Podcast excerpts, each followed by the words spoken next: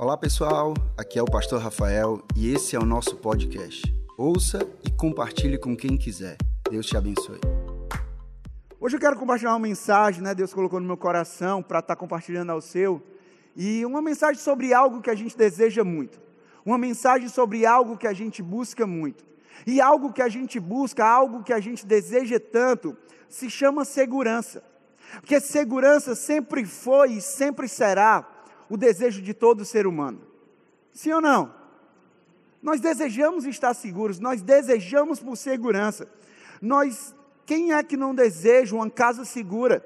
Ninguém quer uma casa vulnerável, uma casa que passa por insegurança. Não, nós queremos uma casa segura. Uma casa segura de estrutura, uma casa segura de para evitando que alguém possa entrar, alguém possa fazer algo. Nós desejamos por uma casa segura. Nós desejamos por segurança no trabalho. A famosa instabilidade, não todo mundo deseja por estabilidade no trabalho, estabilidade no emprego, estabilidade de segurança financeira, nós desejamos isso. Desejamos uma cidade segura, desejamos a nossa família segura, protegida, desejamos a nossa saúde segura e protegida, ainda mais em um momento como esse que nós estamos atravessando, nós estamos valorizando ainda mais a saúde segura e protegida.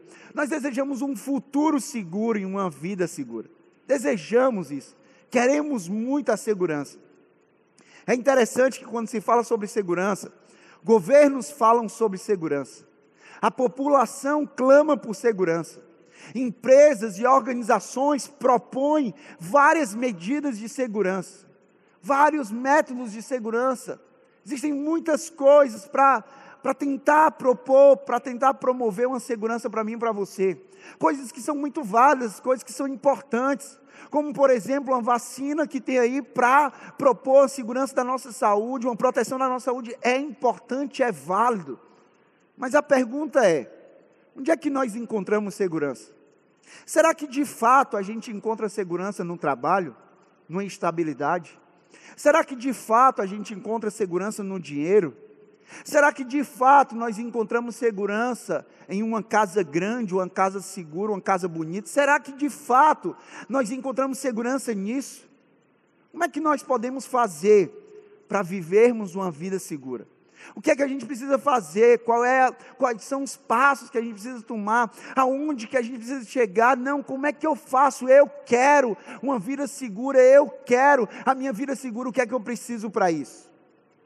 E antes de responder essa pergunta, a gente vai responder ao longo da nossa mensagem.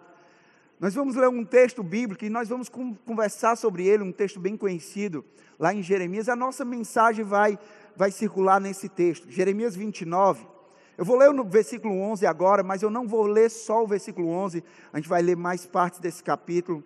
Mas Jeremias 29, 11 diz assim: Porque sou eu que conheço os planos que tenho para vocês, diz o Senhor. Planos de fazê-los prosperar e não causar dano. Planos de dar a vocês esperança e um futuro. Esse texto aqui é bem conhecido da gente, a gente escuta esse texto, a gente recebe esse texto e a gente fica cheio de esperança, cheio de empolgação, porque a gente diz: Ah, Deus sabe os planos que Ele tem para mim, ei, é Deus que sabe os planos. Sim, nós devemos ficar cheios de expectativa. Sim, nós devemos ficar cheios de esperança com esse texto. Mas a questão é que a gente precisa entender o contexto. Porque se a gente entender o contexto, nós vamos ficar ainda mais cheios de esperança, ainda mais cheios de expectativas, porque talvez o contexto não é aquilo que a gente imagina. Quando a gente olha para esse, para as palavras do profeta Jeremias, a gente pode ser levado a pensar que o cenário daquela ocasião era um cenário tranquilo. Não, não, o cenário daquele povo era um cenário tranquilo, cenário, cenário de paz, era um cenário de segurança, eles estavam passando por um momento muito bom, e aí Deus veio e disse essa palavra a eles. A gente pode ser levado a pensar isso, mas sinceramente, por esse texto que tanto falamos, nós não imaginamos que o povo, ele estava justamente na Babilônia. Não era em qualquer cidade, eles estavam na Babilônia. Aquela terra que ninguém gostaria de estar lá, eles estavam lá. Não estavam somente naquela terra, mas eles estavam sobre o exílio, debaixo do exílio do rei Nabucodonosor, vivendo esse exílio, vivendo essa escravidão. E isso ia durar, não eram sete dias, não eram sete meses, não eram sete anos, ia durar 70 anos. Esse era o contexto desse texto. Esse era o contexto do, desse, desse capítulo de Jeremias. Em terras estranhas, como escravos, uma cultura diferente, deuses estranhos, como é que seria possível viver em paz? Como é que seria possível, Rafael, viver em tranquilidade diante disso? Como é que seria possível ter, ter segurança, ter esperança de dias melhores e prosperar nessa situação? Como seria possível? Essa mesma pergunta é uma pergunta que nós nos fazemos, que nós nos questionamos. Como é que eu posso viver feliz diante dessa situação que eu estou passando? Como é que eu posso viver seguro diante do cenário que existe no mundo? Não, não, como é que eu posso viver em paz? Como é que eu posso ter paz diante de tantas crises, de tantas perdas, de tantas dores? Como é que nós podemos viver em segurança? Como é que eu posso ter paz? E como é que eu posso ter a certeza de que dias melhores virão em meio a tantas incertezas? Aqui o tema da mensagem de hoje, para mim e para você, é em busca de esperança. Em busca da nossa esperança. Nós vivemos essa busca, mas antes nós precisamos entender para responder isso, onde é, o que é que é segurança? O que é que é segurança? O que é que significa segurança para mim e para você? O que é que responde como segurança para mim e para você? Quando você pensa em segurança, o que é que vem primeiramente na tua mente? O que é que vem primeiramente no teu coração? Nós precisamos entender que segurança, primeiro, toma nota aí. Segurança não está no lugar, Segurança está na companhia. Segurança não está no lugar, segurança está na companhia, na presença que nos acompanha. É isso que nós vemos nessa história, quando a gente vai lá em Jeremias 29, do versículo 4 ao 6. Jeremias 29, do 4 ao 6. Diz assim: Assim diz o Senhor dos Exércitos, o Deus de Israel, a todos os exilados que deportei de Jerusalém para a Babilônia. Construam casas e habitem, e habitem nelas. Plantem jardins e comam de seus frutos. Casem-se e tenham filhos e filhas. Escolham mulheres para casar-se com seus filhos e deem as suas filhas em casamento, para que também tenham filhos e filhas, multipliquem-se e não diminuam. Imagine você recebendo essa notícia. Imagine você recebendo essa, esse direcionamento: olha, construam casas, habitem nelas, cresçam, multipliquem-se, constituam família ali, construam a sua família ali, casem, tenham filhos, deem os filhos de vocês em casamento, tenham netos, façam isso ali. Mas lembre-se, não era em qualquer lugar, era na Babilônia, era sobre um exílio, era sobre uma escravidão, eram 70 anos. Sem casa, terra distante, sem bens, debaixo de uma condição de escravidão, qual seria a sua reação diante disso? Estão dizendo que é para eu construir aqui, será que você construiria? Estão dizendo que é para você morar ali, será que você iria morar naquele lugar? Será que você desejaria, que você teria segurança de morar ali? Mesmo em meio à escravidão, mesmo em meio àquele regime de governo? será que você, a sua reação seria: não, eu vou morar ali? Não, não, agora eu vou estar tá casando, PH e tá, então vão estar tá casando e vão decidir morar ali. Não, porque lá vai ser maravilhoso. Será que de fato a nossa reação seria essa? Ou a gente ia querer mudar de lugar? Ou a gente querer dizer, não, nesse lugar não, vamos para outro lugar, porque outro lugar vai ser mais seguro, outro lugar vai ser mais tranquilo, outro lugar nós vamos ter mais paz. Será que nós teríamos planos de casar, de ter filhos, de construir num lugar como esse? Quantas vezes gente, nós nos oprimimos, caímos na ansiedade, vivemos na ansiedade, atrás do lugar perfeito, atrás do emprego perfeito. Não, não, é o, é o emprego seguro, do cenário perfeito e favorável. E quando a gente para para pensar, no final das contas, quando a gente tem tudo isso, um lugar perfeito, um emprego seguro, quando a gente tem um cenário perfeito e favorável, a gente percebe que nada disso nos coloca na condição de segurança. A gente percebe que isso não é o suficiente para nos dar segurança. Eu não sei se você já se pegou na situação que você fala assim: eu tenho tudo, mas parece que eu não tenho nada. Porque a nossa segurança não está em uma coisa, a nossa segurança não está em um lugar, a nossa segurança está em uma pessoa, e essa pessoa se chama Jesus Cristo. Não é um trabalho, não é, um, não é uma casa, não é um bem, não é um dinheiro, não. Tem coisas, tem, uma, tem um tipo de segurança que dinheiro não compra. Você pode comprar um sistema de câmeras para sua casa, você pode colocar uma cerca elétrica, ei, mas existe uma segurança, uma segurança interna, uma segurança no nosso coração, uma segurança no nosso interior, que dinheiro nenhum, bens nenhum, trabalho nenhum é capaz de comprar, só Jesus é capaz de nos dar. Somente Jesus.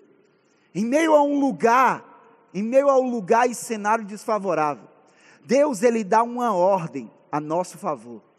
E é isso que Deus faz hoje na sua vida. Ei, o cenário pode estar desfavorável, o lugar pode parecer desfavorável, mas Deus dá uma ordem a seu favor. Ele diz: construam e habitem, plantem e casem, tenham filhos e cresçam nesse lugar. Por que, que eu vou fazer isso? Por que, que eu vou fazer se o cenário é totalmente desfavorável, se o lugar não é favorável? Porque Jeremias 29, 11 responde isso. Porque eu que conheço os planos que tenho para você, diz o Senhor, planos de fazê-lo prosperar e não de causar danos, planos de dar a vocês esperança e um futuro. Esse texto, esse contexto aqui mostra para mim e para você que o lugar, o cenário desfavorável, não muda os planos de Deus, ele evidencia os planos de Deus. Talvez você fale assim: não, não, esse cenário aqui, esse lugar aqui, isso que está acontecendo vai mudar os planos de Deus. Não, ele vai evidenciar em meio a esse cenário, em meio a essa Babilônia, em meio a essa escravidão, em meio a esse exílio, Ele vai evidenciar os planos dele. Ei, você pode achar que vai ser dano, você pode achar que vai ser guerra, você pode achar que vai ser só tristeza aí para você, mas Deus diz: Eu que conheço os planos que tenho para você, é plano de prosperar e não de causar dano, planos de dar esperança e um futuro. A ordem de Deus era: vocês prosperarão em meio ao caos, vocês prosperarão em meio às incertezas. E é isso que ele fala para mim e para você hoje. Ei, CC Videira, nós vamos prosperar em meio ao caos, nós vamos prosperar em meio às incertezas. E prosperidade não é simplesmente algo financeiro, não, prosperidade é em todas as áreas da nossa vida, é ter a autoridade de Deus para crescer, a autoridade de Deus para avançar, a autoridade de Deus para ter sucesso. A nossa segurança não está em um lugar a nossa segurança está em uma pessoa, e essa pessoa é Jesus Cristo. Foi assim com Abraão. A gente olha para a história de Abraão. Gênesis 12, versículo 1 ao 2 e 2 diz assim: Então o Senhor disse a Abraão: Saia da sua terra, do meio dos seus parentes e da casa de seu pai, e vá para a terra que eu lhe mostrarei. Farei de você um grande povo e o abençoarei. Tornarei famoso o seu nome e você será uma bênção. Esse texto aqui mostra que Abraão não sabia para onde estava se dirigindo, mas ele decidiu obedecer ao direcionamento de Deus. Ele não sabia, ele não conhecia a terra, ele não sabia que terra era essa, mas ele decidiu obedecer, por quê? Porque Deus disse: E eu lhe mostrarei, e eu lhe mostrarei, vá para a terra que eu lhe mostrarei. Se eu vou mostrar uma terra para o PH, significa que eu estou acompanhando o PH e vou dizer: Ei, PH, a terra é essa, é nesse lugar. Foi isso que Abraão fez. Abraão não conhecia a terra, mas Abraão ele conhecia o Deus que iria acompanhar ele. E é isso que nós precisamos saber. Nós, nós podemos até não conhecer a terra, não conhecer a circunstância, não reconhecer o cenário, mas nós conhecemos o Deus que nos acompanha, nós conhecemos o Deus que anda conosco. Com Davi também foi assim. Davi teve um período difícil, um período onde ele foi perseguido por Saul, onde ele foi ameaçado, corria risco de vida, e aí, em determinado momento, Davi se escondeu em uma caverna e ele orou o Salmo 57. Salmo 57, versículo 1. Dentro de uma caverna, Davi ora: Misericórdia, ó Deus, misericórdia, pois em ti a minha alma se refugia.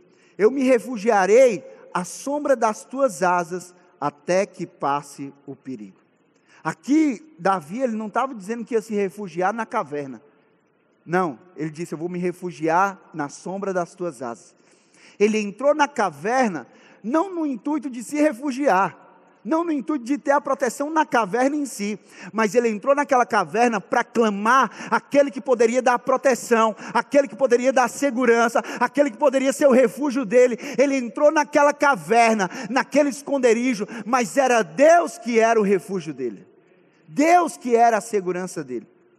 O que falar de Sadraque, Mesaque e Abidnego?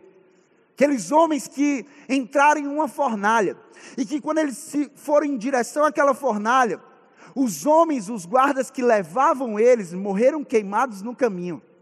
E eles não só não morreram queimados no caminho, como eles entraram naquela fornalha.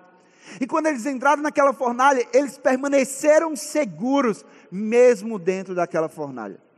Daniel 3, 24 e 25 diz: Mas logo depois, o rei Nabucodonosor, alarmado, levantou-se e perguntou aos seus conselheiros: Não foram três os homens amarrados que nós atiramos no fogo, que nós atiramos na fornalha? Não foram três? Eles responderam: Sim, ó rei. E o rei exclamou: Olhem, estou vendo quatro homens desamarrados e ilesos, andando pelo fogo, e o quarto se parece como um filho dos deuses. Dentro de uma fornalha. Eles foram colocados ali para serem mortos, para serem torturados, eles foram colocados ali naquele lugar.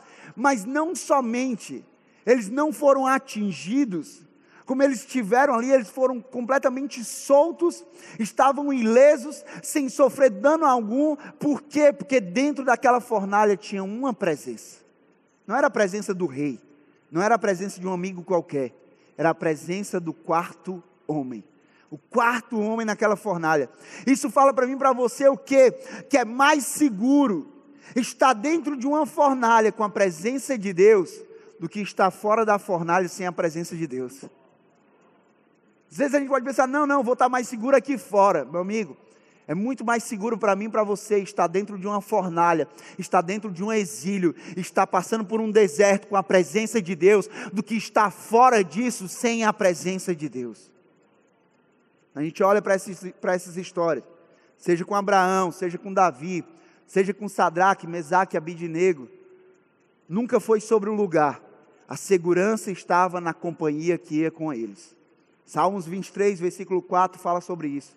Ainda que eu ande por um vale de trevas e morte, eu não temerei perigo algum, porque tu estás comigo. A tua vara e o teu cajado me protegem. Por que, que eu não vou temer? Como é que eu vou ter segurança? Sabendo que Deus está comigo eu posso andar no vale de trevas de morte, eu posso passar pelo deserto, eu posso viver um exílio, eu posso entrar numa fornalha, não importa, eu sei que tu estás comigo e a tua vara e o teu cajado vão me proteger. O que importa não é o lugar onde nós estamos, nem o cenário que nós estamos vivendo, o que importa é a presença que nos acompanha. Mas outra coisa sobre a segurança, é que a segurança ela não está no destino desejado, mas ela está no propósito vivido. Rafael, o que é que isso quer dizer? Presta muita atenção nisso. Muitas vezes nós estamos pedindo para Deus nos tirar de uma situação que na verdade faz parte do nosso propósito. Muitas vezes a gente está pedindo, Deus, nos tira dessa situação. Deus, tira isso de mim. Deus não me faz viver isso. Me tira disso. E na verdade Deus está olhando para mim, para você e dizendo assim: ei, se eu te tirar disso, eu vou te tirar do teu propósito. Porque isso faz parte do teu propósito. Isso faz parte do propósito que eu tenho para a tua vida. Olha o que aqui é diz Jeremias 29, 7. Jeremias 29, 7 diz assim: Busquem a prosperidade da cidade, da Babilônia, aquela terra que ninguém queria estar lá. Busquem a prosperidade da cidade para a qual eu os deportei. E orem no Senhor em favor dela, porque a prosperidade de vocês depende da prosperidade dela. Aqui Deus estava afirmando para o povo de Israel assim: ei, não foi qualquer um que te mandou para aquela cidade, fui eu que deportei vocês. Ei, não foi pela vontade do rei, fui eu que deportei vocês para aquela cidade. Faz parte do meu propósito vocês estarem naquela cidade. Em outras palavras, o Senhor estava dizendo, estava afirmando que o exílio, ele não foi fruto de um acidente. O exílio era parte do propósito de Deus. O exílio ali, aquela escravidão, aqueles 70 anos naquele lugar, não era fruto de um acidente ou da vontade do rei Nabucodonosor, não, era parte do meu propósito, parte do propósito de Deus. As tropas da Babilônia foram os instrumentos usados por Deus para que se cumprisse o plano dele. Rafael, uma tropa inimiga ser usada por Deus. Deixa eu te dar o exemplo de Jesus. Jesus, quando foi ser crucificado, ele foi, foi levado preso. Nós sabemos muito bem que Jesus tinha todo o poder para que ele se livrasse daquilo ali e que nenhum mal, nada acontecesse com ele, ele não fosse para a cruz. Mas ele foi para a cruz. E aqueles soldados, aquele povo que levou Jesus até a cruz, fez parte do propósito, fez parte do plano, porque se não tivesse aquilo ali, talvez não tivesse cruz. Então a gente precisa entender isso, a gente precisa entender, compreender que as tropas da Babilônia ali foram um instrumento usado por Deus da mesma forma que aqueles soldados também foram usados por Deus para que houvesse a crucificação, para que houvesse a morte, mas a ressurreição. A gente olha para isso, a gente olha para o exílio, a gente olha para essa escravidão, a gente olha para esses 70 anos. Talvez a gente pode ser levado a pensar de que Deus perdeu o controle. Deixa eu falar para você, Deus nunca perdeu o controle. Deus nunca perdeu o controle. Eu falo isso sobre a tua vida. Talvez tenham coisas que você já perdeu completamente o controle e você acha que Deus perdeu o controle, mas eu falo com toda a autoridade dada por Deus, com toda a convicção que Deus nunca perdeu o controle da tua vida. Deus nunca perdeu o controle da tua família. Deus nunca perdeu o controle da tua vida profissional, financeira. Deus nunca perdeu o controle no teu casamento, na tua saúde. Deus nunca perdeu o controle, porque Ele é soberano. Ele é soberano. Diante disso, nós não devemos nos questionar, questionar acerca do porquê. Nós precisamos mudar e começar a entender o para quê. A pergunta certa não é porquê, a pergunta certa é para quê. Não é porque eu estou passando por isso, mas é para que eu estou passando por isso. Qual é o teu propósito, Deus, para a minha vida? O que é que o Senhor quer fazer na minha vida? O que é que o Senhor quer fazer através da minha vida? Não é o porquê, é o para quê. Nós podemos não compreender porque é que Deus está permitindo que certos problemas cerquem a nossa vida. Nós podemos não compreender, mas o fato de nós não entendermos não significa que Deus não tem um propósito. O fato de nós não entendermos algo não significa que Deus não tenha um propósito. Porque entenda que você não foi criado para compreender todas as coisas, mas você foi criado para confiar em Deus diante de todas as coisas. Você não vai compreender tudo, mas você pode confiar em Deus em tudo. Você não vai entender todas as coisas, mas você pode confiar em Deus em todas as coisas, porque Ele tem um propósito. Ele tem um propósito. E esse propósito de Deus é bem melhor, bem melhor do que qualquer outra alternativa que se coloca à nossa frente. O propósito de Deus, ele é bem melhor do que qualquer outra alternativa que nos é oferecida. Por isso, a soberania de Deus, ela deve trazer paz ao nosso coração, deve trazer segurança ao nosso coração, deve trazer tranquilidade ao nosso coração. Coração que muitas vezes fica aflito acerca do futuro, coração que fica muitas vezes perturbado acerca do que vai acontecer no nosso amanhã. Essa soberania deve nos trazer paz, porque Romanos 8, 28 diz assim: Sabemos que Deus age em todas as coisas, para o bem daqueles que o amam, dos que foram chamados de acordo com o seu propósito todas as coisas. Todas as coisas inclui essa coisa que você está passando. Eu não sei o que é, mas Deus sabe. E Ele diz: Eu sei agir nessa situação para o teu bem. Eu sei agir nessa situação cooperando para o teu bem. Essa situação não era desejada por você, mas eu sei transformar isso em algo bom para a tua vida. Você pode não compreender o que está passando, você pode não gostar do que está vivendo nesse momento, você pode até desejar um cenário diferente, mas saiba que isso que você está passando, de uma forma ou de outra, vai cooperar para o seu bem. Rafael, como é que isso é possível? Eu não sei, mas Deus sabe. Eu não tenho todas as respostas, mas Ele é a resposta. Ele sabe exatamente como fazer na minha vida e na tua vida, para que uma situação ruim, para que algo desafiador venha cooperar para o nosso bem. E por último, segurança. A segurança ela não está no que os outros dizem. Segurança ela está no que se crê. Não é no que os outros dizem, é no que nós cremos. Porque constantemente nós somos assediados, nós somos bombardeados com inúmeras vozes. Vozes que trazem notícias de vários tipos, notícias boas e notícias ruins. Vozes dos amigos, vozes da família, vozes da vizinhança, vozes das redes sociais, vozes do WhatsApp, vozes do jornal, vozes do noticiário, várias vozes bombardeando a nossa vida.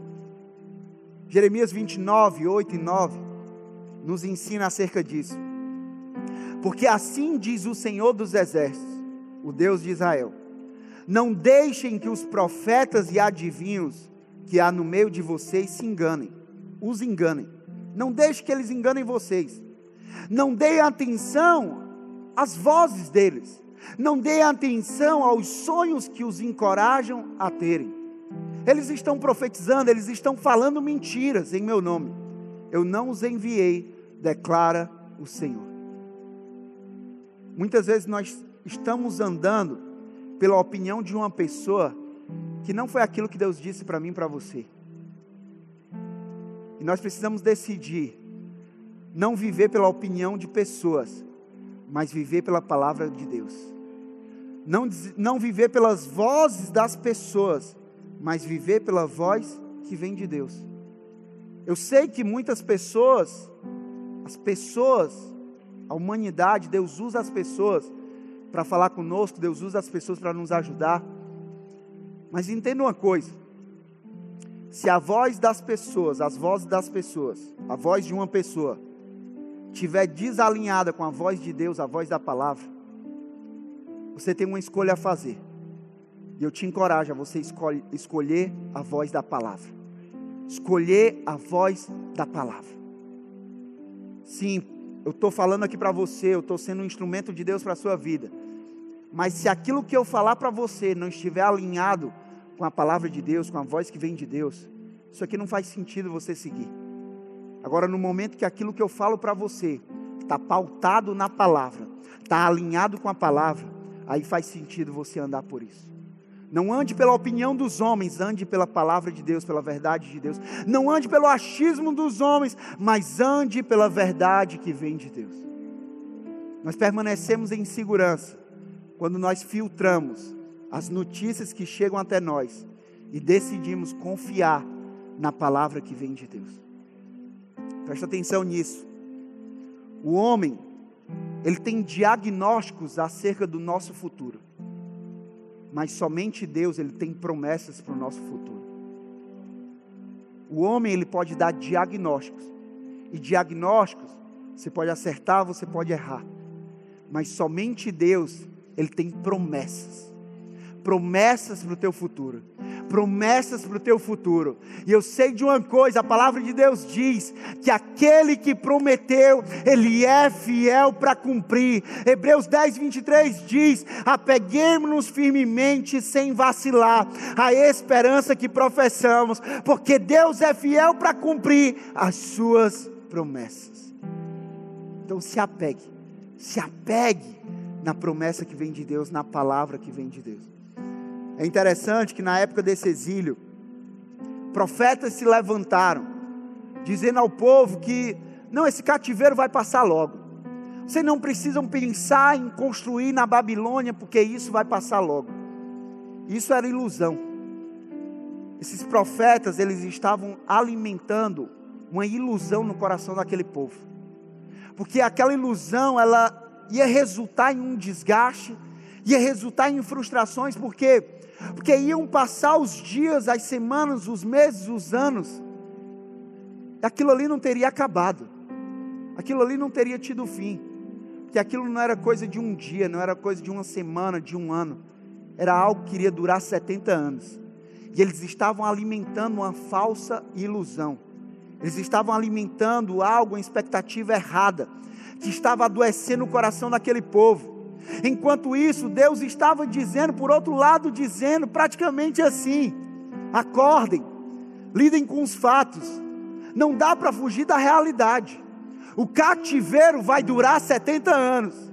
Mas saibam de uma coisa: eu estarei com vocês em todos os dias desses 70 anos. Eu não vou desamparar, eu não vou abandonar vocês. Vocês não estarão sozinhos. Não importa o tempo, importa a presença. Não importa os anos que serão, o que importa é a presença de Deus em meio a esses anos. Isso nos mostra que a fé, ela não nos leva à ignorância, à irracionalidade, não. A fé, ela não nega os fatos. Os fatos existem. Isso aqui é, é uma realidade. Mas a fé, ela sempre colocará Deus acima de todos os fatos. Os fatos existem, a doença existe, o vírus existe, a crise financeira existe, um divórcio, um possível divórcio existe, um problema com drogas existe. Isso aqui é um fato e existe. Mas para aquele que tem fé, nós sempre vamos colocar Deus acima de todos os fatos. Deus é muito mais poderoso do que um vírus. Deus é muito mais poderoso do que uma crise financeira. Deus é muito mais poderoso do que uma crise num casamento. Deus é muito mais poderoso do que um vício, do que uma dependência. Deus é muito mais poderoso. A nossa segurança nunca estará em fugir de uma realidade. Nós vamos enfrentar os fatos.